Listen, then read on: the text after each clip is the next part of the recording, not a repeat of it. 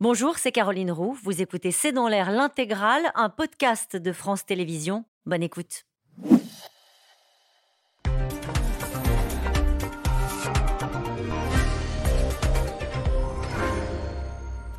Bonsoir à toutes et à tous. Nous attendons vos questions SMS, Internet et réseaux sociaux pour alimenter notre discussion. Il n'a jamais en réalité cessé de se préparer, mais cette fois-ci, Donald Trump lance l'opération Reconquête. Alors que les Américains s'apprêtent à voter pour les élections de mi-mandat, demain, l'ancien président s'engage dans la campagne et ce week-end, il a fait un pas de plus vers une candidature pour 2024. Dans un pays fracturé comme jamais, qui doute même de la survie de sa démocratie, le Trumpisme est bel et bien installé. Des bébés Trump parfois plus radicaux que l'ancien chef de la Maison-Blanche. Dans ce contexte, Joe Biden, qui va fêter bientôt ses 80 ans, apparaît fragilisé et sauré par une inflation qui pèse très lourdement sur les foyers américains. Alors quels sont les enjeux de ce scrutin? Que peuvent faire et que veulent faire les républicains euh, s'ils l'emportent? Quels sont les plans de Donald Trump? Trump il revient, c'est le titre de cette émission, avec nous. Pour en parler ce soir, François Clémenceau, vous êtes rédacteur en chef international au Journal du Dimanche. Vous revenez tout juste euh, des États-Unis. Je cite d'ailleurs votre reportage publié ce dimanche dans le JDD. La Géorgie peut sauver le mandat de Biden. Vous nous expliquerez pourquoi. Nicole Bacharan, vous êtes politologue, spécialiste des États-Unis. Vous êtes l'auteur de l'ouvrage Le Monde selon Trump aux éditions Talendier et les grands jours qui ont changé l'Amérique, ouvrage qui vient de paraître, reparaître chez Pocket. Laurence Nardon, vous êtes euh, chercheur, responsable du programme États-Unis à l'Institut français des relations internationales. Je rappelle votre podcast intitulé New Deal tous les mercredis sur toutes les plateformes en partenariat avec l'IFRI et Internet et le site Internet Slate. Enfin, Gilles Paris, vous êtes éditorialiste au journal Le Monde, qui titre aujourd'hui euh, Élection de mi-mandat, deux Amériques face à face. Nous allons aussi en parler longuement ce soir. Vous avez été, je le précise, correspondant au Monde à Washington. Vous étiez accrédité à la Maison-Blanche de 2014 à 2021. Et puis je rappelle, Amérique, Anne Trump, coécrit avec Jérôme Cartillier aux éditions Gallimard. Bonsoir à tous les quatre. Merci de participer à ce C'est dans l'air en direct. On va commencer par faire un point sur ces élections de mi-mandat avec vous, François Clémenceau. Quel est le rapport de force Que disent les sondages? Faut-il croire les, sondages? Et comment va l'Amérique? Euh, On va prendre tout ça dans l'ordre. D'abord, euh, c'est une élection, vous savez, où on, va voter euh, partout aux États-Unis, dans tous les États, pour renouveler la Chambre. C'est tous les deux ans, la Chambre des représentants. On va renouveler, pas tous les sénateurs, uniquement un tiers d'entre eux. On va renouveler les gouverneurs, et pas dans tous les États. On va renouveler énormément de de personnel auxquels on prête généralement peu d'attention, mais qui cette année vont jouer un rôle particulier. Par exemple, ce qu'on appelle les secrétaires d'État dans chacun des États fédérés, ce sont eux qui sont en charge de superviser les élections. Et vous allez voir que ce sont des batailles assez décisives qui se jouent. Et puis, maintenant, l'enthousiasme, la mobilisation, la campagne, ça n'a pas été une campagne incroyable, en fait.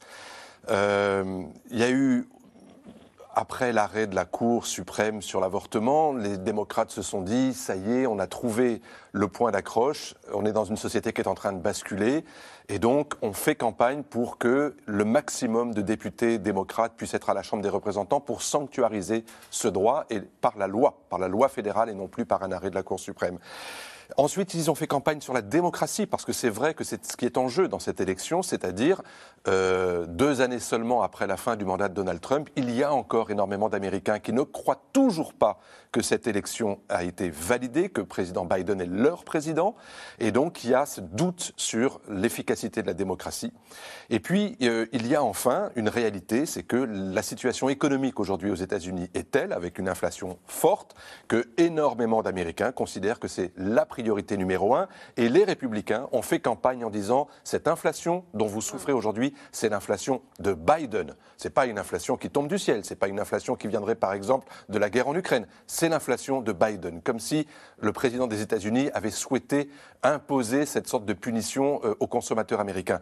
Eh bien, au total, les sondages indiquent que la Chambre va probablement être reprise par les républicains, entre 10, 30 sièges, peut-être plus. Le Sénat est en bascule. Vous savez qu'il était à 50-50, avec une voix de majorité pour la présidente du Sénat, enfin des États-Unis et présidente en droit du Sénat. Et il est possible que le Sénat bascule également, peut-être de pas beaucoup, un, deux ou trois maximum, mais ce serait suffisant pour que le Congrès devienne un Congrès hostile au président Joe Biden. Donald Trump veut une vague géante républicaine aux élections américaines. Nous allons beaucoup parler de Donald Trump ce soir, mais sur le climat de cette campagne, on a l'impression que c'est à la titre, à la une de votre journal aujourd'hui, hein, Le Monde. J'y viens dans un instant avec vous. Élection de mi-mandat, deux Amériques face à face. Dans quel climat s'est déroulée cette, cette campagne? Dans une forme d'indifférence, dans une forme de colère? En fait, il y a moi, ce que je ressens surtout, c'est une grande inquiétude. Alors, évidemment. De la part de qui? De la part des Américains. Il y a 70% euh, des Américains qui se disent inquiets pour l'avenir de la démocratie. Alors évidemment, s'ils votent républicain, ils pensent que c'est la faute des démocrates, et, et inversement. Mais enfin, 70%, c'est une proportion énorme.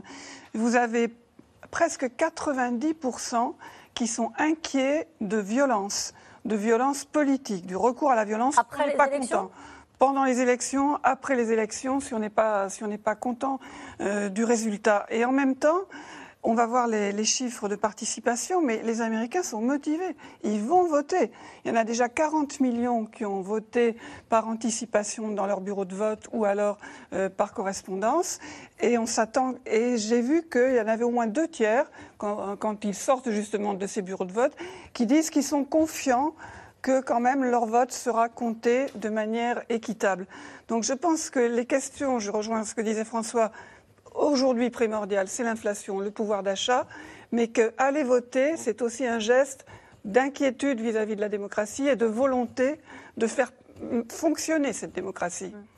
Un mot sur cette, Amérique euh, divisée. Des sondages vous en donnent aussi. 80% des Américains estiment que les États-Unis vont dans la mauvaise direction. C'est une enquête de CBS, donc 80% du pays. Donc ça, raconte un peu de l'humeur de ce qu'est aujourd'hui l'Amérique. Et puis 88% des Américains craignent des violences, vous l'avez dit, dues euh, aux divisions euh, politiques. Sur le climat, cette Amérique fracturée très régulièrement sur le plateau de C'est dans l'air. On, on, en fait le constat. C'était un des objets de l'élection de Joe Biden de réconcilier cette Amérique. On peut considérer aux élections de mi-terme, il n'a pas réussi. Non, il n'a pas réussi. Effectivement, on a deux Amériques qui, vivent deux campagnes différentes. Il y a une campagne démocrate qui est centrée sur la défense de la démocratie et sur, euh, évidemment, la sanctuarisation de l'avortement au niveau fédéral, mais aussi au niveau des États lorsque ce sera possible, lorsqu'il y aura des majorités au niveau de ces États. Et puis une campagne républicaine qui est centrée sur euh, l'inflation et la dénonciation de l'immigration et de l'insécurité, euh, des thèmes républicains classiques. Donc on a cette division-là. Et effectivement, Biden n'a pas réussi à, à refermer la fracture en deux ans, euh, pour deux raisons principalement. La première, c'est qu'il s'est trompé sur euh, euh, ce qu'était le, ce devenu le Parti républicain.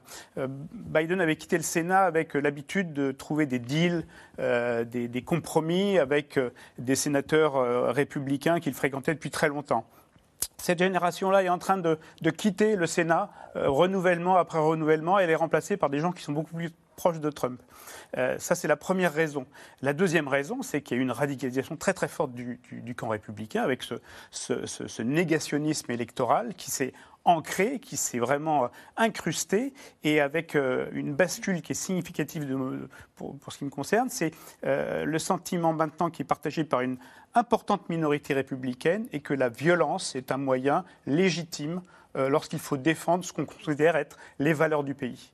Donc le fait que la violence devienne un outil politique comme un autre, ça explique aussi le climat qu'on vit aujourd'hui. Et nous verrons que ce qu'on appelle les bébés Trump sont parfois plus violents euh, que, Trump lui-même. Laurence Nardon, sur le, climat de cette campagne à la veille du scrutin. Oui, en effet, on, a l'impression que, les, démocrates se, sont trompés de thèmes de campagne en choisissant des thèmes pourtant euh, tout à fait légitimes, la défense de la démocratie, euh, comme on l'a dit tout à l'heure, alors qu'ils auraient pu beaucoup mieux et beaucoup plus communiquer sur le bilan de cette administration. Parce que dans les deux ans qui viennent de s'écouler, et notamment cet été, euh, l'administration Biden a réussi quand même à faire passer l'essentiel de son programme avec des lois euh, et même des décrets qui visent à remettre en route l'ascenseur social américain. C'est ce que dit Joe Biden. Il dit Trouvez-moi un président qui a fait autant que moi en si peu de temps. Voilà, Trump, en 2016, avait promis de remettre en route ce fameux ascenseur social euh, au bénéfice des classes moyennes, des cols bleus, de la Rust Belt, enfin ces, ces régions où il n'y a plus d'emplois, les usines ont fermé. Alors il avait fait cette promesse, Trump, donc il ne l'a pas tenue. Et en réalité, ce qu'on voit aujourd'hui, c'est que Biden, lui, il l'a tenu parce qu'il a fait passer euh, d'abord une énorme loi pour euh, refaire, réparer les infrastructures dans le pays qui sont à l'abandon depuis Reagan les années 80. Cet été, il a fait passer ce projet de loi IRA, euh, Inflation Reduction Act, qui est un, projet de loi, malgré son nom, qui vise à lutter contre le réchauffement climatique avec des, des tas d'usines de batteries de véhicules électriques, faire basculer le pays de la voiture habituelle, normale à la voiture électrique. Il a aussi fait passer le CHIPS Act pour faire venir des euh, usines de semi-conducteurs. Il a également pris un décret d'annulation partielle de la dette étudiante. Et tout cela, ce sont des mesures extraordinairement positives pour, la classe moyenne. Oui, pour, la classe, pour la classe populaire. Qui Je pense juste à l'électorat trumpiste dont on parlait à l'instant. En quoi se reconnaissent-ils dans ces mesures-là qui sont euh... Ils devraient se reconnaître dans ces mesures, puisqu'en fait, elles, leur sont, elles sont destinées aux classes moyennes, dont on a bien vu qu'elles avaient voté Trump en 2016. Et c'est là que je dis que pour le camp démocrate, c'est extrêmement dommage, parce qu'ils n'ont pas réussi à faire passer le message sur leur bilan depuis deux ans. Est-ce que ça tient à Joe Biden lui-même? On va en parler euh, dans un instant. En tout cas, demain, les Américains sont appelés aux urnes pour renouveler l'ensemble des 435 sièges de la Chambre des représentants et un tiers du Sénat. Vous nous l'avez expliqué tout à l'heure. Le camp démocrate derrière Joe Biden, fragilisé par l'inflation et moqué sur euh, son âge, devrait être sanctionné chez les républicains. On ne prépare pas seulement un scrutin, mais une revanche, celle de Donald Trump. Magali Lacroze et Christophe Roquet. À peine le temps d'atterrir, et le voilà, Donald Trump entre en scène. On dirait presque un voyage officiel, comme si l'ancien président l'était encore. Je vous promets que dans très peu de temps, vraiment ce sera très très bientôt, je vous promets que vous allez être très très heureux. La promesse du bonheur, moins d'impôts, plus de travail, plus de pouvoir d'achat. À la veille des élections de mi-mandat, Donald Trump enchaîne les meetings. De soutien aux candidats républicains, avec les mêmes promesses qu'hier et les mêmes attaques. Nous sommes une nation qui n'a plus aucune presse libre et honnête. Les fake news, c'est tout ce qu'on vous donne. Notre nation adore quand il pleut. Il pleut. Allez, on reste dehors tous ensemble sous la pluie, ok? Moi, je ne vais pas bouger. En Pennsylvanie ce week-end, chassé croisé de présidents et d'anciens présidents, tous à la rescousse de leurs candidats. Mardi, l'Amérique doit renouveler la Chambre des représentants et un tiers du Sénat. Dans les sondages, la dynamique n'est pas très bonne pour les démocrates, alors Barack Obama a donné de la voix. Il refuse encore aujourd'hui de reconnaître la victoire de Joe Biden. Allez, écoutez-moi. Je comprends que la démocratie ne semble pas être la première des priorités pour vous, surtout quand vous ne savez pas comment payer vos factures. Ce qui est en jeu, ce sont nos droits fondamentaux. La vérité, les faits, la logique, la raison, l'honnêteté et la décence. La démocratie en elle-même est l'enjeu de cette élection. À mi-mandat, ces élections seront-elles un référendum pro ou anti-Biden? La Chambre des représentants va-t-elle basculer à droite et paralyser la fin de mandat du président? Alors qu'en Amérique, le fossé se creuse entre deux mondes, Joe Biden en appelle à tous les Américains. Nous devons parler d'une seule voix, quelle que soit notre appartenance politique.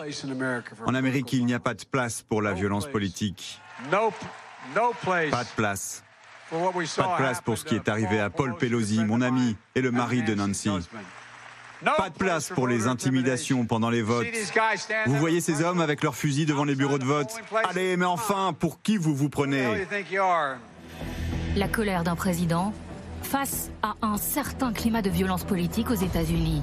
Le 28 octobre dernier, au milieu de la nuit, Paul Pelosi, 82 ans, le mari de la chef des démocrates au Congrès, est agressé à coups de marteau dans leur maison de San Francisco.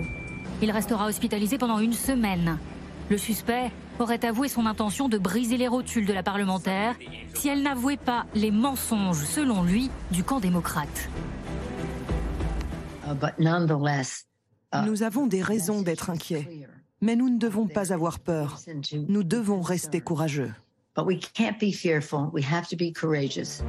Le fils de Trump, lui, se moque de l'agression sur les réseaux sociaux. J'ai préparé mon costume d'Halloween Paul Pelosi. En cette fin de campagne, nombreux sont les républicains qui n'espèrent qu'une chose, le retour de leur ancien président. Les démocrates n'en ont rien à faire des Américains. Ils ne pensent qu'aux immigrés, à leur donner la gratuité pour tout. Je veux que Trump revienne. Les démocrates ont vraiment volé l'élection. Et je sais qu'il y a des rebondissements à ce sujet dans les tabloïds, mais nous devons remettre un bon républicain au pouvoir. Et c'est Trump. Oula, il y a du monde ici. On croirait que je vais annoncer la venue du président. Tout au long de la campagne, l'ancien président n'a eu de cesse de distiller ici et là des petits messages.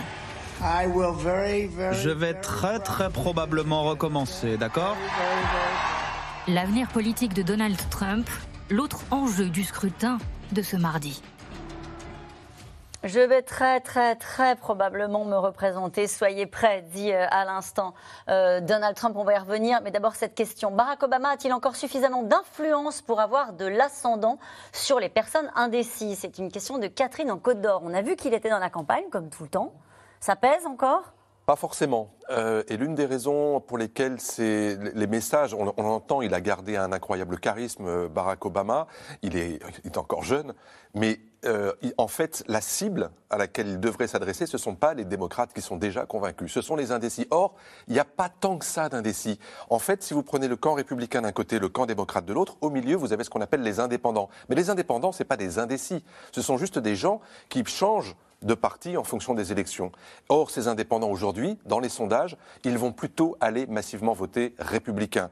Alors, ça dépend des États. Euh, mais dans les États qui sont en bascule, il y en a quatre ou cinq, vous voyez que les indépendants, ils sont quand même plutôt partis pour un vote de droite. Pourquoi? À cause de l'inflation, à cause de la question économique et à cause d'autres questions sur lesquelles ils sont assez sensibles parce que c'est vrai qu'on n'en a pas beaucoup parlé, les démocrates en tout cas n'ont pas mis l'accent là-dessus. L'immigration et l'insécurité, ce sont deux thèmes sur lesquels les républicains avancent avec des propositions ou des promesses qui sont assez euh, irréalisables, mais qui font mouche au sein d'un certain électorat qui est inquiet, comme on l'a dit tout à l'heure. Joe Biden n'a pas trouvé le ton juste. On l'entendait là à l'instant dire on ne peut pas accepter cette violence. Elle est là. Moi, je crois qu'il est, est dans son rôle de président des États-Unis de rappeler ce genre de message pour la sauvegarde de la démocratie et ce qu'il a appelé the soul of the nation, l'âme de la nation. Il est dans son rôle. Le problème, c'est qu'il aurait dû aussi, et Laurence l'a très bien dit tout à l'heure, mettre l'accent sur son bilan. C'est son bilan qui est en jeu aujourd'hui. Or, son bilan n'est pas si mauvais que ça. Il y a même des points extrêmement positifs. Mais le camp démocrate a fait campagne pratiquement partout sur l'avortement et sur la démocratie, et c'était peut-être pas forcément la bonne cible. Comme si finalement, il n'avait pas pensé que l'inflation c'était pas. Euh, alors, on voit dans des commentaires, dans des éditoriaux dire mais l'inflation, vous êtes au pays, aux États-Unis, mm. on est dans un pays euh, d'économie de, marché, dans un pays capitaliste. C'est pas l'État qui va réduire l'inflation. L'inflation, bon, ce sont d'autres combats qui sont à mener. Et la Banque centrale américaine, elle est indépendante quand elle met, de, elle hausse les taux d'intérêt de, demi point ou de trois quarts de point comme récemment. C'est une décision indépendante. C'est pas la décision de Biden. Et les résultats seront peut-être pas les bons forcément. Mais ne pas avoir fait campagne sur l'économie en disant voilà ce que j'ai fait et voilà ce que je veux continuer à faire, à mon avis, effectivement, est une erreur. Mmh. Est-ce qu'il est. Alors, pardon de poser la question comme ça. On parle souvent de son âge pendant cette campagne. Il y a eu beaucoup de séquences qui ont été euh, euh, utilisées sur les réseaux sociaux pour montrer comment, à un moment donné, il était un peu euh, perdu dans les jardins de, la Maison-Blanche. Il a eu ce lapsus en parlant de la guerre d'Irak plutôt que de la guerre en Ukraine. Est-ce que ça a plombé la campagne des démocrates? On, rappelle juste qu'il n'est pas beaucoup plus vieux que Donald Trump. Hein. Non, mais il fait beaucoup plus fatigué, malheureusement. Et si on écoute. Alors là, c'est vraiment les deux côtés du miroir si on écoute les médias euh, républicains, on vous explique, euh, vidéo à l'appui, que euh, Biden est complètement sénile et tient à peine debout en, réalité. Et si on écoute les démocrates, on vous explique qu'il a toujours fait des gaffes, qu'il a toujours eu un bégaiement et qu'en fait il va très bien. Donc c'est difficile à voir, mais c'est vrai que c'est vrai que visuellement c'est quand même un peu plombant pour le parti d'avoir un leader qui a l'air aussi fatigué. Un micro point sur Barack Obama. à votre question que vous posiez à, François, le, problème de Barack, de Barack Obama, c'est qu'en fait, il a une image beaucoup trop élitiste en fait pour attirer des, euh, des électeurs qui ne soient pas des démocrates déjà convaincus. Hmm. Oui, je pense que Joe Biden. oui, Barack Obama et Joe Biden, quand ils font campagne sur la démocratie, au fond, la cible qu'ils peuvent atteindre, c'est l'électorat démocrate qui ne serait pas très motivé pour aller voter et qui resterait chez lui. Je ne pense pas que ça puisse aller au-delà. En ce qui concerne Joe Biden, qui va avoir 80 ans euh, ce mois-ci, euh, c'est indéniable qu'il est fatigué, même sans aller jusqu'à effectivement se moquer avec des vidéos plus ou moins montées pour montrer qu'il n'a pas, pas toute sa tête. Il est fatigué, il n'incarne pas l'avenir, il n'incarne pas, il ne crée pas euh, l'enthousiasme. Et derrière lui, pour l'instant en tout cas, il n'y a personne. oui, Kamala Harris. Voilà, Kamala Harris, elle fait campagne. Mais je ne suis même pas sûre que tous les Américains sachent qui est euh, la vice-présidente ou, ou connaissent son nom. Et ensuite, il n'y a pas de personnalité euh, qui, puisse embarquer. Ça ne veut pas dire qu'il n'y en aura pas. Hein. Souvenez-vous d'Obama en 2008, personne n'y croyait au départ euh, face à, face à Hillary Clinton. Mais c'est vrai que Joe Biden, patron du Parti démocrate, il incarne un parti essoufflé, en fin de course, et l'avenir est ailleurs. Et alors que chez côté Trump, il est vieux, pardonnez-moi de le dire ainsi, il a que 4 ans de moins que Biden, mais il a énormément d'énergie. Gilles Paris. C'est effectivement le cas. Euh, peut-être que Biden a fait une erreur en changeant euh, souvent de message. C'est-à-dire qu'il a fait début septembre un premier euh, message très fort sur la démocratie en danger, puis après il est parti dans d'autres directions, puis il est revenu ces derniers jours sur la démocratie, et ça donnait l'impression un petit peu d'affolement et euh, d'adaptation opportuniste à la situation. Or, fondamentalement, il y a de vraies raisons de s'inquiéter.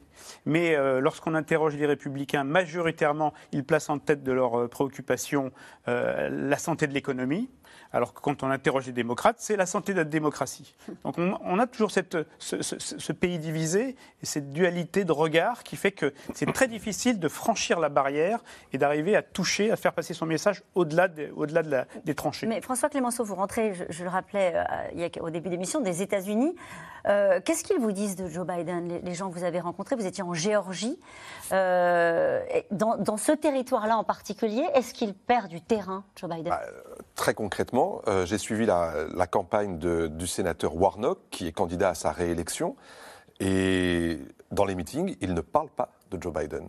Le, mot n'est même pas prononcé, c'est-à-dire que ce n'est pas une, prise de distance. C'est en fait, il fait campagne pour sa réélection. Et quand je lui ai posé la question, mais est-ce que euh, vous parlez à vos électeurs de le rapport qu'il y a entre la guerre en Europe et l'inflation, euh, entre ce qui se passe en Chine et ce qui se passe pour l'économie américaine, puisque c'est lié, même si c'est pas tout n'est pas, j'allais dire, tout ne s'emboîte pas. Et il me dit, mais attendez, moi je fais campagne pour mes électeurs ici en Géorgie, et en Géorgie, les premières préoccupations oui, vous avez raison, c'est sur l'inflation, mais ce n'est pas moi qui ai la clé de la baisse de l'inflation. Et ensuite, c'est le pouvoir d'achat. On se bat là-dessus pour faire en sorte que les réformes qui ont été votées par le Congrès. Par exemple, lui, sénateur, c'est très intéressant. Il dit Moi, j'ai un bilan en tant que sénateur. En deux ans, j'ai fait adopter une loi qui plafonne le prix de l'insuline. Alors on se dit C'est pas grand-chose, c'est anecdotique. Pour son électorat, c'est fondamental parce que le, le diabète affecte aujourd'hui 10 noirs contre un blanc. Et lui, son électorat, en Géorgie, c'est 35% de noirs et qui sont principalement affectés par cette maladie.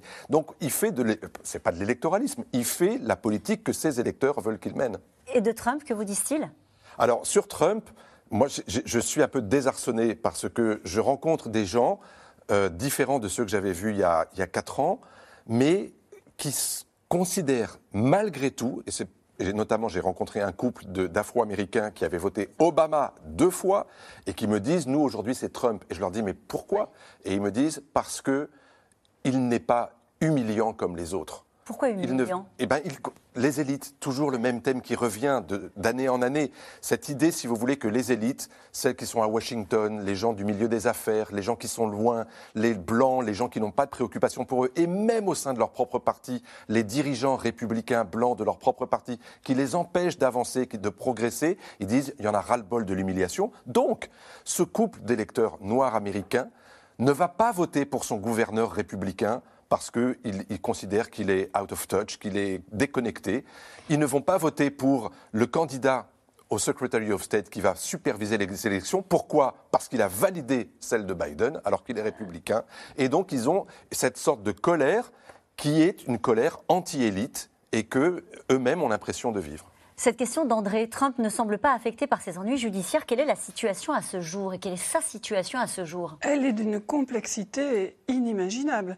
Pour commencer par le plus simple, j'ai envie de dire, il a, enfin, l'entreprise Trump est en procès à New York pour fraude fiscale et bancaire importante, mais c'est du civil, donc ça ne devrait pas jouer sur une éventuelle euh, euh, candidature. Il y a la question des archives qu'il a conservées chez lui sans protection à Mar-a-Lago, euh, dans sa résidence, y compris des documents qui ont trait à la sécurité nationale. C'est beaucoup plus grave, surtout que ça peut à un moment être relié à la lutte contre l'espionnage. Il, il, y a des enquêtes sur son rôle pour bidouillé. Et les élections en, Géorgie en, 2020 en réclamant trouvez-moi des voix, euh, trouvez-moi des faux euh, grands électeurs, hein, ceux qui décident en, dernière analyse. Il y a évidemment la commission d'enquête du Congrès euh, sur son rôle dans l'émeute, dans l'attaque du Capitole le 6 janvier 2021.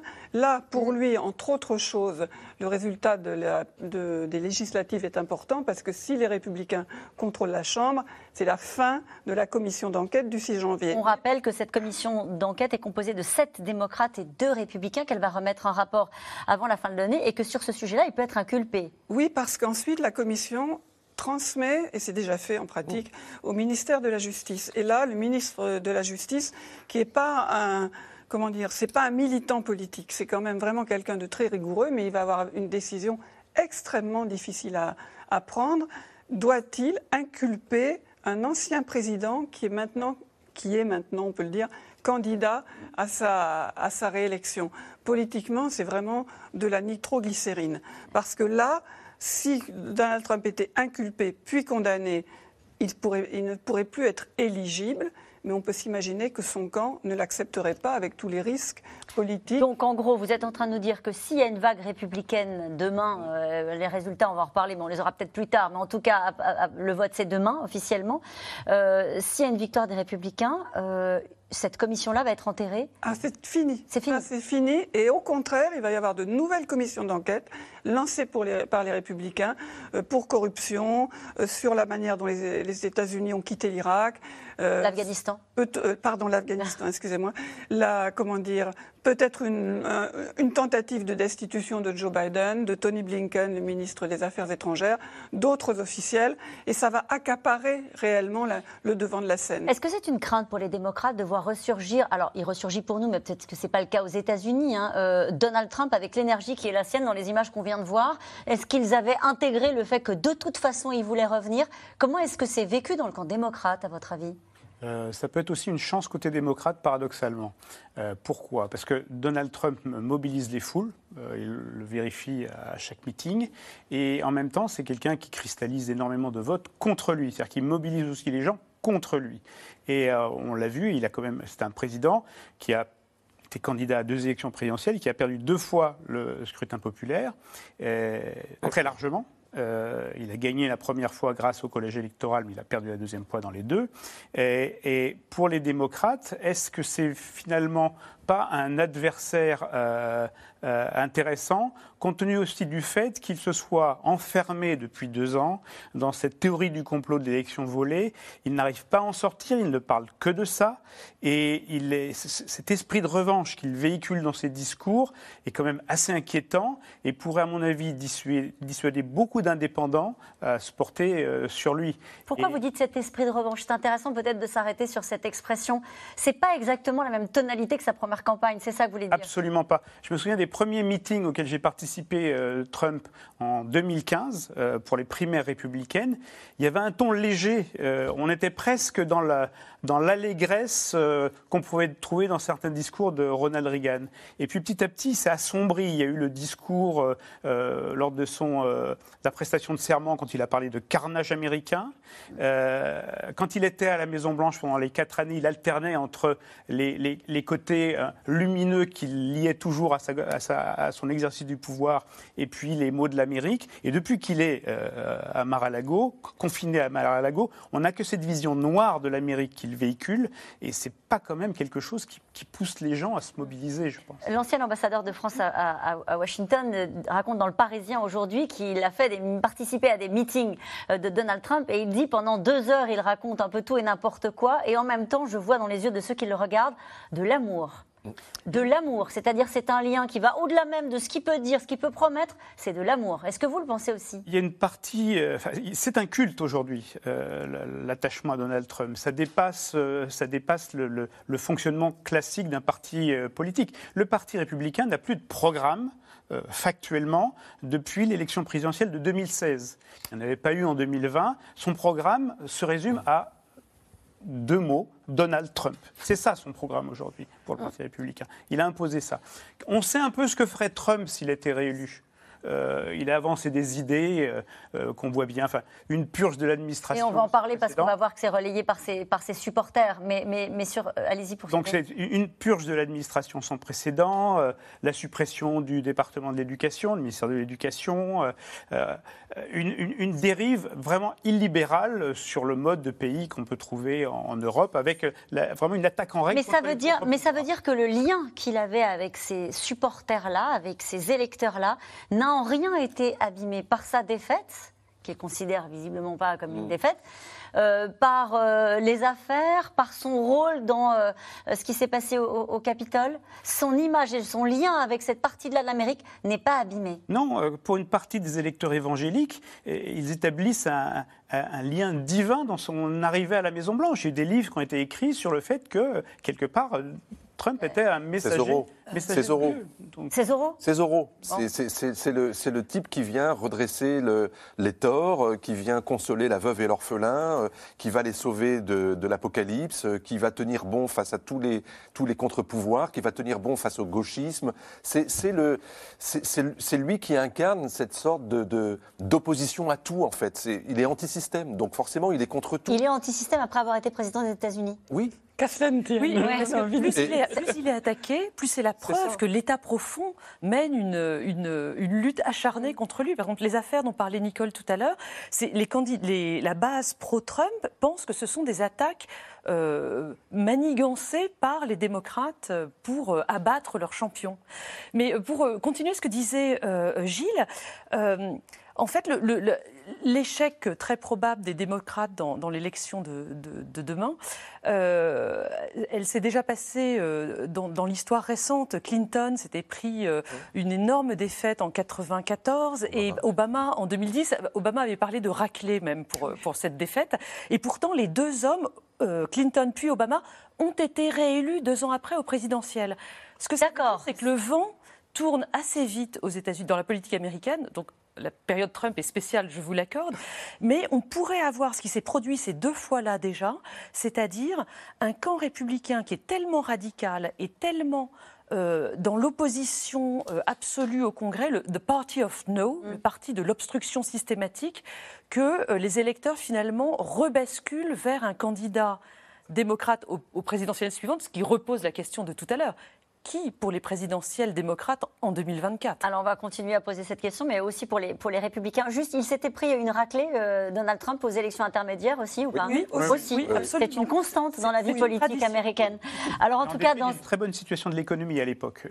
Les Américains trouvaient très majoritairement que les choses allaient bien. Et, pourtant, parce que c'était sa personnalité qui avait été. En tout cas, dans cette campagne, les héritiers, on en a parlé rapidement, hein, les héritiers du Trumpisme ne reculent devant aucune autre, aucune outrance, aucune provocation, aucun mensonge. Ils appliquent à la lettre les recettes de leurs mentors et surfent sur euh, les thèmes de prédilection des conservateurs et en particulier du Trumpisme immigration, avortement, port d'armes. Léa Dermidjian, Nicolas Baudry-Dasson.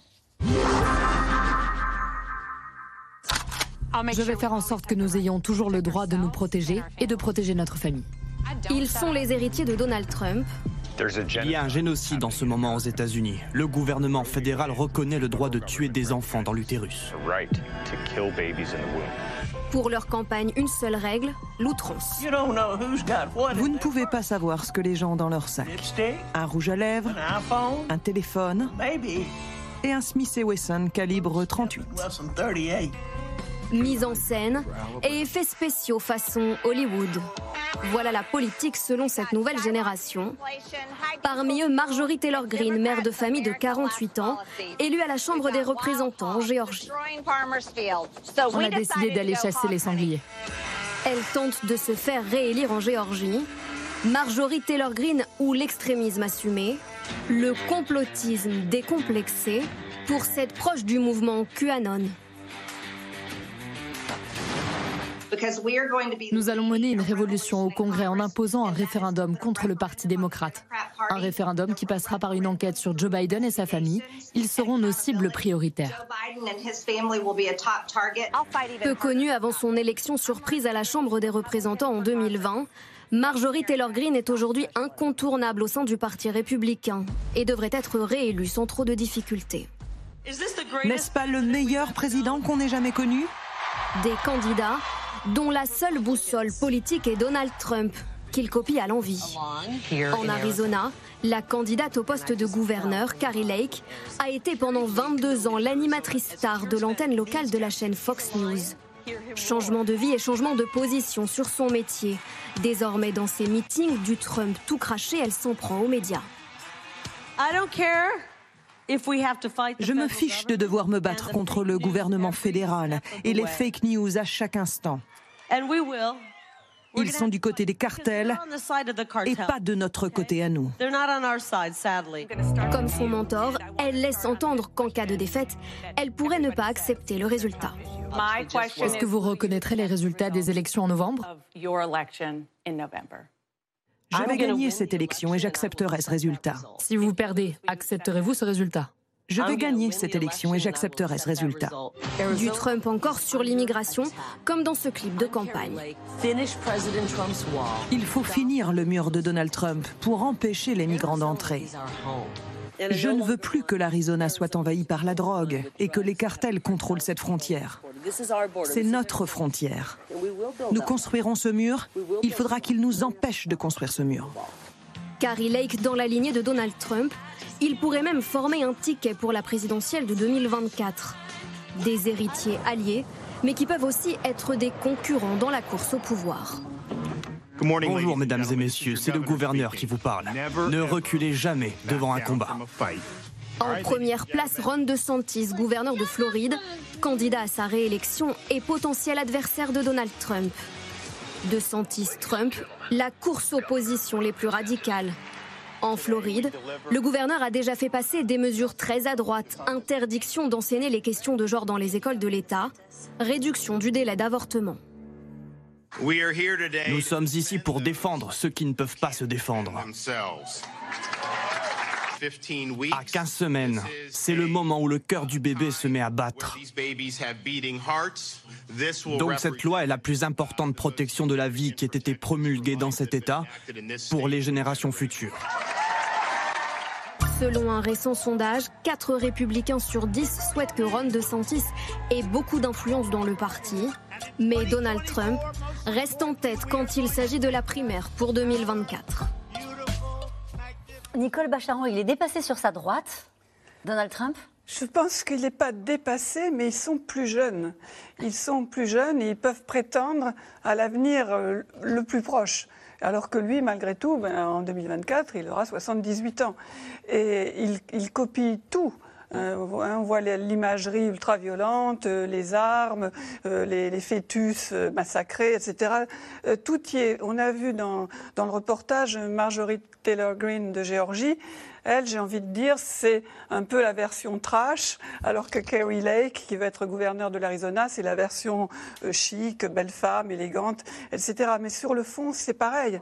Euh, vous, avez juste en dessous de la, surface euh, l'antisémitisme, le goût de la violence et le goût du régime autoritaire. En fait, je pense que Donald Trump, il a opéré il a fait sortir les, comment dire, les démons de, la bouteille, si je me réfère à Aladdin. Parce que dans l'histoire des États-Unis, il y a toujours eu une marge avec les vieux démons, qui ne sont pas les mêmes qu'en Europe, avec la violence, l'amour des armes, la paranoïa, la peur de l'étranger, ça a toujours été là. Mais ça n'était pas le cœur des partis conservateurs, bien loin de là. C'était à la marge. Donald Trump les a amenés au centre du Parti républicain. Et on le voit avec la trajectoire de Marjorie Taylor Greene, donc la, blonde avec la R15, qui, quand elle a été élue en 2020, était marginale à la Chambre euh, des représentants, parce qu'elle faisait peur même aux républicains.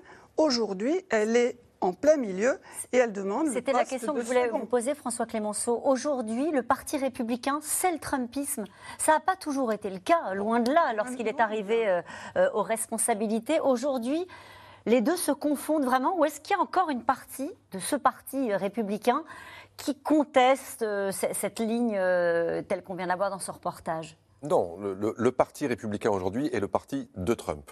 Donc ça, ça fait absolument aucun doute. L'expression a été utilisée à l'époque. Il a fait un braquage sur le parti, littéralement. Ça s'est passé pendant les primaires républicaines de 2016. Et depuis, quand, les républicains, les, les, patrons du parti à Washington, mais aussi les élus républicains dans les États fédérés, lorsqu'ils ont vu la puissance, le charisme et l'incroyable façon de se conduire comme un bulldozer, ils n'avaient pas d'autre choix finalement que de se dire bon, bah, c'est lui le boss. Bon. Et il reste aujourd'hui on l'a dit tout à l'heure aussi, il reste aujourd'hui un certain nombre d'élus, notamment au Sénat, un peu à la Chambre, et qui sont des républicains traditionnels, réganiens, euh, des années 80-90. Mais qui sont minoritaires. ils sont minoritaires, ils sont âgés. La plupart d'ailleurs ont pris leur retraite pour cette élection-là. Ils ont dit Moi, je ne ferai pas ce combat, surtout si c'est pour me faire laminer par des jeunes Trumpistes qui vont me mettre KO dans les primaires. Donc, ils ont préféré prendre leur retraite. Et puis, vous avez dans les États, et il faut en parler parce que les gens qui sont candidats pour le poste de gouverneur, donc Ron DeSantis, il est candidat pour être réélu chez lui, mais surtout pour être président après. Mais les autres gouverneurs, et surtout les candidats à la Chambre des représentants et les candidats pour être ministre de l'Intérieur chez eux, ce sont les gens qui vont faire l'élection de 2024, soit pour certifier les résultats dans l'État, soit pour certifier les résultats au Congrès, soit tout simplement pour euh, apporter leur signature sur ce qui se passera. Et donc, comme la plupart de ces gens-là, aujourd'hui, sont des election deniers, des négationnistes du résultat de 2020, il, est fort probable que si on a euh, un Trump euh, candidat contre un démocrate et que les résultats sont serrés, eh bien, ce sont ces gens qui feront la différence en posant ou non leur tampon sur la certification des résultats. C'est majeur. Et la contestation des, élections est une constante. Hein. En tout cas, ça fait débat dans cette campagne avec euh, le rôle des watchers. On peut peut-être euh, en dire un mot, qui considèrent qu'il faut surveiller le scrutin. En Arizona, les supporters de Trump surveillent le scrutin avec des armes. Donc c'est une façon, évidemment, de faire pression. Oui, il y a des recours judiciaires qui sont en, train d'être organisés en ce moment pour demander, non pas à ce que ces gens ne soient pas là, mais pour qu'ils soient à 150 mètres. Donc ils peuvent être armés, mais plus loin. Mais plus loin. En effet, c'est vraiment extrêmement préoccupant. Je voudrais dire deux choses pour être un peu plus optimiste, pour qu'on se, se, rassure un peu. C'est que d'une part, tous les néo-Trump dont on vient de parler sont loin d'avoir le charisme et l'absence de filtre total de Trump. Et donc, si, je pense notamment à, Ron DeSantis, qui s'il se présente... Euh, gouverneur de Floride. Gouverneur de Floride, on l'a vu dans le reportage. Si jamais euh, Trump ne se présentait pas en 2024, on, on voit que ce n'est pas complètement le cas, mais je pense qu'un candidat républicain qui serait Ron DeSantis serait beaucoup moins puissant, beaucoup moins efficace que Trump parce que le charisme n'est pas aussi puissant.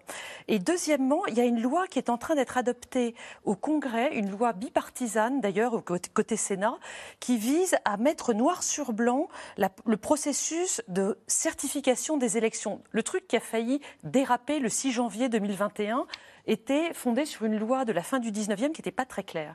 Et là, le Congrès, avec le soutien de certains élus républicains, est en train de remettre ça à plat pour dire que le vice-président ne doit que voter l'addition des résultats des grands électeurs n'a pas le droit de changer et que ceux qui veulent contester devront être au moins 30 et pas juste un seul élu. D'accord. Et donc ça devrait empêcher oui. Enfin, mais on est à peu près sûr, on est à peu près sûr les uns et les autres, dites-moi si je me trompe, que ces élections seront contestées. Euh, on entendait tout à l'heure euh, Kerry Lake quand on lui posait la question est-ce que vous allez contester le, scrutin si vous perdez? Et elle répétait je vais gagner ce scrutin. Donc de toute façon, elle va gagner. Donc de toute façon, elle contestera si elle n'a pas les voix euh, suffisantes. Est-ce qu'on part déjà sur un, un, décompte des voix qui va être compliqué pour ces élections de mi-terme, à votre avis? Alors elles ne seront pas contestées si les Républicains gagnent. Voilà. Largement. Euh, parfaitement répondu. S'il y a une vague républicaine, la question ne se posera pas. Effectivement, la question se posera si ce sera, si c'était très serré dans des, endroits stratégiques, principalement pour le poste de, sénateur dans l'Arizona, en Géorgie, en Pennsylvanie ou dans l'Ohio. Là, effectivement, ce sera, ce sera effectivement une répétition générale pour la présidentielle de 2024. Hum. Euh, sur le fait que Donald Trump puisse être euh, contesté, euh, s'il décide de se représenter, personne ne fera la maille, comme on dit, face à lui Côté républicain, on a l'impression que c'est la lâcheté qui l'emporte pour l'instant. je pense qu'il y a beaucoup de responsables républicains qui prient chaque matin qu'il arrive quelque chose à Donald Trump, soit d'un point de vue judiciaire, soit qu'il soit rattrapé par son âge.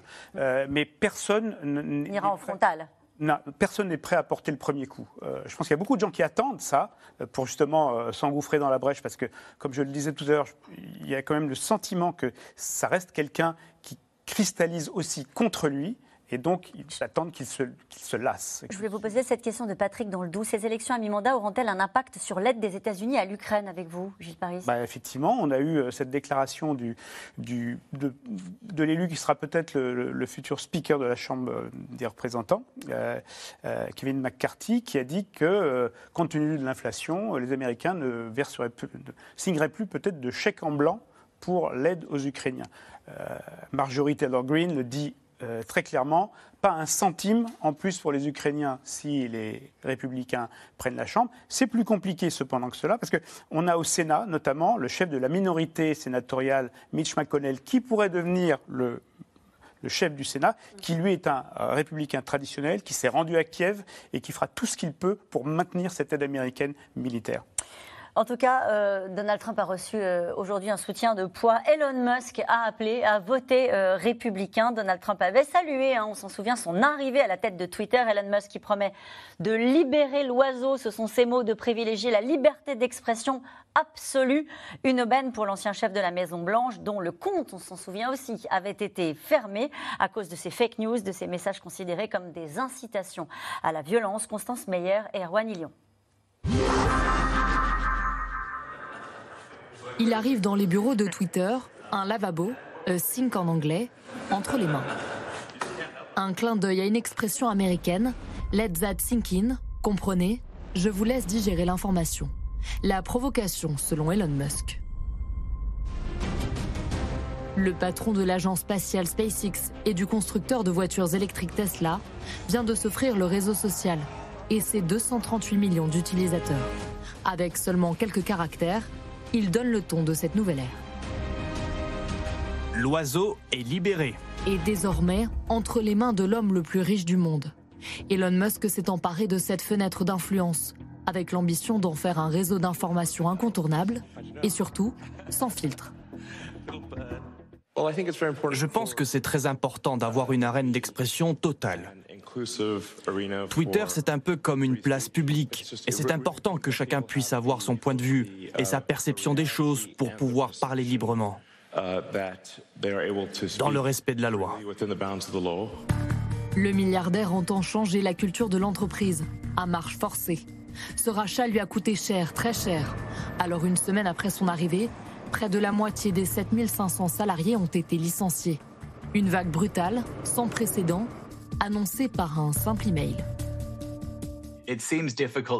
C'est assez difficile pour moi de comprendre comment vous pouvez être en mesure d'évaluer correctement les postes et les performances de tant de personnes dans une période de temps aussi courte. J'ai vraiment du mal avec ça. Une ligne de conduite qui effraie aussi les annonceurs, de plus en plus nombreux à quitter la plateforme. L'oiseau à 44 milliards de dollars perd des plumes, 4 millions de dollars en moins chaque jour. La publicité représente 90% des revenus de Twitter. Alors face à la fuite massive, Elon Musk s'empresse de rassurer les investisseurs ce dimanche. Le contenu des règles de modération n'a pas changé chez Twitter. Il n'est pas acceptable de s'engager dans une conduite haineuse sur Twitter. Parmi ceux qui applaudissent ce rachat, Donald Trump. Je suis très heureux que Twitter soit désormais entre de bonnes mains et ne soit plus dirigé par des fous et des maniaques de la gauche radicale qui détestent vraiment notre pays. Durant son mandat, Donald Trump a gouverné à coups de tweets, s'emparant du réseau social pour s'affranchir de la presse. Lors de sa défaite aux élections, Trump poste ce message à ses partisans. Statistiquement, c'est impossible d'avoir perdu les élections.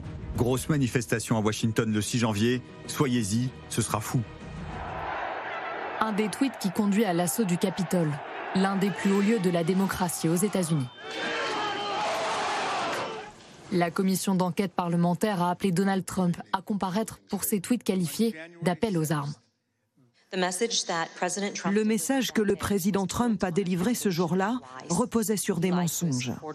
Il a menti à ses partisans en leur disant que l'élection avait été volée. Il a attisé leur colère, il les a appelés à se battre pour lui. Il les a dirigés vers le Capitole. Il leur a dit qu'il les rejoindrait. En conséquence, des gens sont morts, des gens ont été blessés. La vie de beaucoup de ses partisans ne sera plus jamais la même. Évincé de la plateforme peu après l'assaut, Donald Trump pourrait bientôt faire son grand retour sur Twitter. Aucun calendrier n'a pour l'instant été évoqué, mais la liberté d'expression à tout prix prônée par Elon Musk inquiète les plus hautes sphères, notamment en Europe. Désinformation, messages haineux, harcèlement, l'oiseau volera selon nos règles, avertit le commissaire européen Thierry Breton, avec à l'appui un arsenal de sanctions. Des amendes, évidemment, très fortes, 6% du chiffre d'affaires. Et puis, si jamais il y a une récidive, on peut évidemment euh, l'interdire temporairement ou définitivement. Et ça, aucune plateforme ne voudra prendre ce risque. Je le rappelle, le marché européen, c'est une fois et demie le marché américain. Cet après-midi, à la veille des élections de mi-mandat aux États-Unis, Elon Musk vient d'appeler les Américains à voter pour les républicains, dans un tweet, évidemment. Ça lui avait fait perdre de l'influence à Donald Trump d'être euh, banni de, Twitter? Parce qu'il avait monté son réseau social? Oui et non. Euh, oui, sur le coup, parce que ça a été une sanction tellement brutale, tellement forte. Je suis même pas sûr d'ailleurs qu'il s'y attendait, que euh, ça l'a désarçonné. Mais Truth Social, le, réseau social qu'il a lui-même monté, qui est en grosse difficulté économique, garde cette, même résonance auprès de sa base. Et c'est ça le plus important. C'est pas tellement si, euh, Twitter va permettre d'aller convaincre le lecteur démocrate qui hésite. Euh, le comportement de Trump sur Twitter ou l'impact et l'influence qu'il a sur Truth Social, c'est juste pour conserver intacte sa base. Sa base, ce sont des gens qui tous les matins se réveillent en regardant ce que Trump a dit. Et ça, pour lui, c'est fondamental. S'il n'a plus une, possibilité de leur parler tous les jours, ou même plusieurs fois par jour, s'il perd ça, il perd, effectivement son influence. Pas son influence sur le pays, son influence sur sa base. Sans sa base, cet homme est mort. Et donc, oui. Et il a réussi à garder sa base. Et il a gardé sa base. La preuve. Mais cette base, cette base que l'on voit dans les meetings, d'ailleurs, parce que les gens qui votent pour Trump ne vont pas tous dans les meetings, euh, bien loin de là. Ceux qui, effectivement, dès le matin, euh, consultent euh, Truth Social, en gros, c'est 30% de l'électorat. Qu'il pleuve, qu'il vende, que Trump soit gentil, méchant, ils le soutiennent, c'est 30%. Donc, il faut qu'il aille au-delà.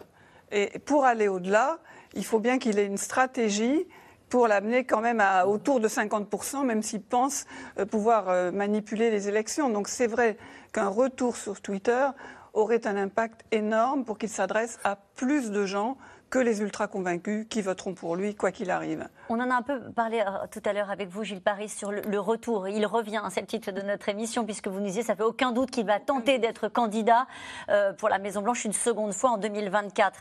Il revient avec l'idée de dire aux Américains, je vais finir ce que j'ai pas pu finir, euh, je, reviens, donc ça suffit comme message politique. Il revient en leur disant, on va se venger, on va mettre les démocrates à terre. Quel est le, comment est-ce que vous résumeriez son message Oui, c'est la vengeance. C'est la vengeance. C'est le moteur. C'est la vengeance à la fois contre les démocrates, contre les républicains qui lui ont fait défaut, euh, précisément dans les deux mois euh, cruciaux entre les résultats d'élection et la prestation de serment de Joe Biden. Et on sait que tous ceux qui n'ont pas parlé euh, en sa faveur à ce moment-là ne seront pas dans son administration. Il gardera autour de lui uniquement ceux, au contraire, qui étaient au premier rang.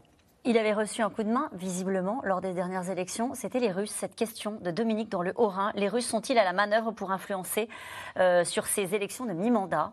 Euh, Oui, oui. Oui. Bah, D'ailleurs, enfin, euh, c'est l'actualité du jour. lorsque le patron de Wagner lui-même, sur ses propres réseaux, admet qu'il a participé à l'ingérence dans les élections américaines de 2020, et il ne dit pas que ça. Et il dit que ça va continuer. Et donc c'est une sorte d'aveu, un peu tardif certes, mais qui au moins a le mérite de dire la, vérité, c'est-à-dire que oui, la Russie a un intérêt dans les élections américaines, soit pour faire perdre ceux qui seront le plus clairement euh, contre son influence, c'était le cas évidemment d'Hillary Clinton en 2016, et ça va continuer contre tous ceux qui aujourd'hui ne tiennent pas compte de qui est Trump.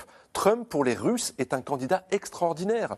Et on l'a vu d'ailleurs pendant son mandat, lorsque, enfin Gilles l'a bien vu aussi à un moment lorsqu'il l'a suivi en voyage. Quand vous voyez Trump à côté de Poutine, c'est pas du tout la même chose que Biden-Poutine ou Obama-Poutine. Clairement, on a affaire à quelqu'un qui est plus manipulable, qui est moins dans, la, dans le rapport de force.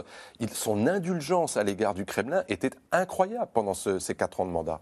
Oui, cette anecdote de la conseillère à la sécurité nationale Fiona Hills qui racontait pendant la conférence de presse d'Helsinki euh, mmh. lors de la, rencontre en tête-à-tête avec, euh, avec euh, Poutine qu'elle avait voulu simuler une crise d'épilepsie pour mettre fin à cette conférence de presse qui était euh, euh, une épreuve pour, pour, l'administration, tellement, tellement Trump euh, achetait tous les arguments de, Vladimir Poutine. Parce qu'il est fasciné par Vladimir Poutine? Tout à fait, il est, il est, fasciné par les, par les hommes forts. Il a cette, cette obsession qui est très très ancienne pour l'image de, force et l'image du pouvoir. C'est pour ça qu'il trouve beaucoup de, de, charisme et de mérite euh, au président chinois, au président turc, au président égyptien. Il aime les hommes forts. C'est le cas aussi de Vladimir Poutine.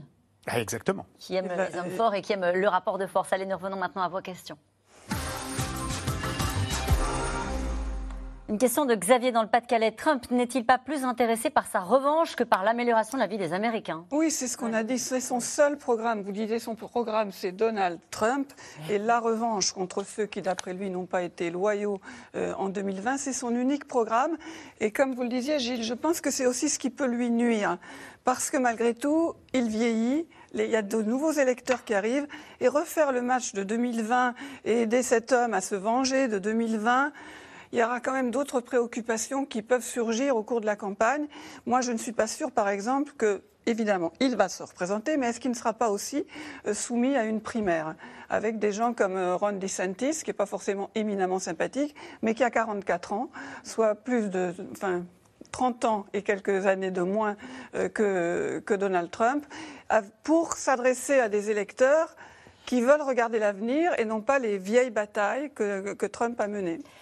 Cette question, les tensions dans la société américaine se sont-elles accentuées depuis l'élection de Joe Biden?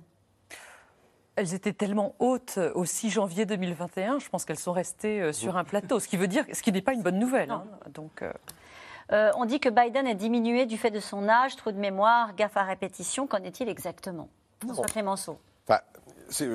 tous ceux qui, travaillent avec lui, et notamment évidemment les chefs d'État étrangers, reconnaissent que Biden a toute sa tête c'est pas un problème de cérébral, c'est juste qu'il a 80 ans.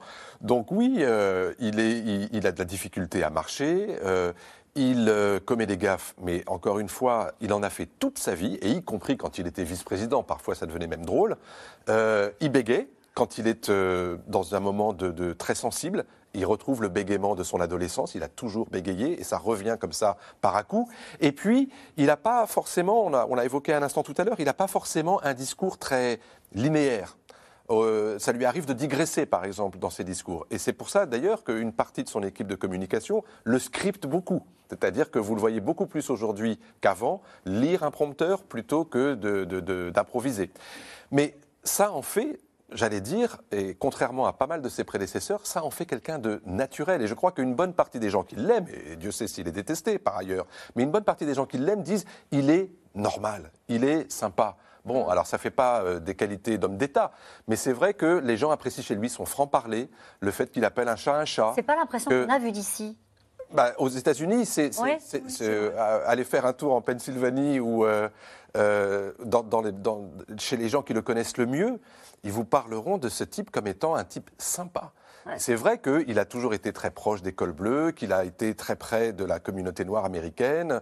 Il a ce côté euh, avec, voilà, c'est le type avec qui on peut boire une bière. Une contestation violente pourrait-elle apparaître à l'occasion de ces midterms? Mmh. Oui. C'est toujours possible. Euh, pourtant, quand on voit les, gens qui ont été arrêtés pour des agressions ou des menaces vraiment euh, très très proches des élus, la couleur politique n'est pas forcément nette. Et on voit souvent plutôt des gens quand même euh, franchement déséquilibrés. Donc je ne suis pas certaine que ce soit eux qui aillent euh, autour d'un bureau de vote pour euh, en découdre avec les armes à la main. Parce qu'au fond, ce ne sont pas forcément des gens qui votent. Maintenant, vous avez aussi toute la dérive euh, des milices privées, celles qu'on a vues d'ailleurs au Capitole, pas comme les Proud Boys et d'autres. Qui, sont dangereux, qui, qui veulent en découdre, eux, à leur manière, à leur moment il y a toujours des risques. Je ne suis pas sûre que ça soit. Enfin, J'espère que ne pas me tromper en disant que ça ne sera pas forcément. Euh, tout à l'heure, il n'y aura pas de problème s'il y a une vague républicaine. Ah, ça, c'est En fait. Euh, une question de Jean-Luc en Ardèche. Quelles sont les motivations des électeurs qui votent Trump? Le ressentiment euh, contre les élites, c'est ce qu'on dit depuis tout à l'heure, c'est-à-dire que euh, euh, que ce soit des classes moyennes col bleu qui ont perdu leur emploi ou des conservateurs qui veulent trancher avec une Amérique qui n'a plus de valeur et qui, qui se, se, vautre dans la luxure, voilà, ce, sont des, ce sont des gens qui, pour qui Trump est la promesse d'une Amérique comme ils veulent. Et ils n'attendent pas du mieux sur le terrain de l'inflation? Si. éventuellement, mais je dirais que euh, leurs revendications ne sont pas nécessairement économiques, elles sont plus euh, identitaires, euh, culturelles, et, ce fameux sentiment d'être respecté et de, de, ne plus être humilié. Donc ça veut dire que l'inflation, c'est un handicap pour, pour Joe Biden, mais ce n'est pas un atout pour le camp Trump, en tout cas pour les républicains. Ah, c'est un atout de communication. Euh, je vous disais tout à l'heure, les grands panneaux euh, qui font 10 mètres sur 5 que vous voyez en plein cœur des villes américaines où il y a marqué Vous payez l'inflation de Biden, c'est terrible comme message. C'est tellement réducteur et en même temps, les gens le sentent, l'inflation. Je peux vous dire que euh, c'est. Oui, vous l'avez vu très concrètement. Les prix sont, sont, beaucoup plus chers que chez nous. Et les prix des carburants et Alors, le prix du carburant, on, vous dit souvent que l'essence pour les Américains, c'est comme le pain chez nous. Mais quand vous voyez aujourd'hui le gallon d'essence qui est à 3,50 dollars, c'est quand même deux fois moins cher que chez nous. Mais pour eux, c'est beaucoup trop cher. Et c'est normal, l'Amérique est devenue un pays indépendant sur le plan énergétique. Donc ils disent comment ça se fait On a notre pétrole et, ça continue d'augmenter. Donc ce raisonnement-là économique, encore une fois, il est très particulier parce que ceux qui en souffrent le plus, ce sont les électeurs républicains parce que ce sont généralement ce sont ces électeurs qui sont dans la sous-classe moyenne, pas éduqués, euh, qui, a, eu beaucoup de difficultés à surmonter la crise. Les autres, la classe moyenne qui a, longtemps voté démocrate et qui a, été, qui a dévissé en fait pendant la dernière période économique, elle est totalement partagée. Et donc les, les républicains se servent de l'argument économique pour dire avec nous, forcément, ça se passera mieux. Mais euh, en même temps, ce sont les moins interventionnistes. Donc c'est quand même très étrange. Si les démocrates perdent les mi-termes, comment va se passer la cohabitation avec les républicains? Ça va être une guerre de tranchées. Euh, Joe Biden va être bloqué. Il n'aura plus aucun espoir de faire passer une loi importante comme celle qu'il a réussi à faire passer dans les deux dernières années. Il va devoir lutter pied à pied pour préserver ce qu'il a fait puisque en matière fiscale, en matière de climat, en matière de santé, les républicains veulent tout défaire, ce qui rend les États-Unis, pardonnez-moi de le dire, un pays extrêmement usant, parce qu'à chaque changement de majorité, ceux qui arrivent défont tout ce qui a été fait précédemment. Et regardez cette dernière question pour conclure, la démocratie est-elle actuellement en danger aux États-Unis? On va voter demain, mais est-ce que la démocratie est en danger? Elle est en danger plus pour 2024 et là sérieusement. Merci à vous tous. C'est la fin de cette émission. Il est l'heure de retrouver Anne-Elisabeth Lemoine et toute l'équipe de C'est à vous. Bonsoir Anne-Elisabeth. Au programme ce soir. C'était C'est dans l'air, un podcast de France Télévisions. Alors s'il vous a plu, n'hésitez pas à vous abonner. Vous pouvez également retrouver les replays de C'est dans l'air en vidéo sur France.tv.